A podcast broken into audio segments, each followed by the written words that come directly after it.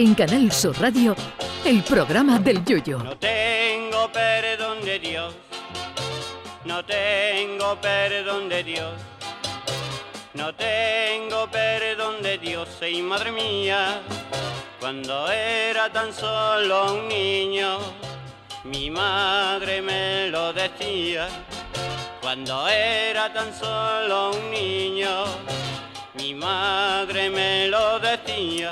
Este fin de semana se ha celebrado uno de esos días mundiales que de vez en cuando nos dan una alegría a los que somos de buen comer. Pues sí, porque el pasado sábado se celebró el Día Internacional de la Fritura, ese noble arte que sobre todo en Andalucía hemos elevado a la categoría de obra maestra en lo que al pescadito frito se refiere. Y sí, digo arte con mayúsculas porque para freír algo hay que tener su habilidad y su conocimiento. Porque ¿quién de nosotros no ha ido alguna ocasión a algún lugar donde le han puesto una fritura que parecía que en vez de harina le habían puesto tapaporo, esa mezcla que se usa para tapar los boquetes de la pared?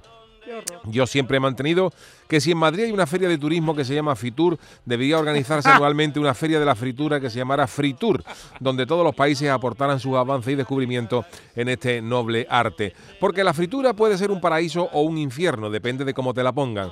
Yo recuerdo una vez que en una actuación de la chirigota nos dijeron que si queríamos comer algo después de cantar, pregunta que denota el poco conocimiento sobre la gente del carnaval que comemos más que un alcalde nuevo, y cuando le dijimos que sí, no paraban de sacar todo tipo de frituras de batalla, croquetas, palitos de melusa, boquerones, calamares, nuggets de pollo, berenjena frita, bocaditos de bacalao, mero empanado, y cuando ya llevábamos 24 bandejas de frito, uno de mis chirigotas dijo, esto tiene que ser que se han comprado una freidora y no saben cómo pararla, porque la fritura hay que dominarla, no es cosa fácil. El frito, ya sea pescado, croqueta o verdura, tiene que tener su tiempo y su medida, que hay veces que te sacan de la freidora unos boquerones que si los apriete, los escurre y le echa ese aceite al motor, eso no gripa en los próximos 25 años.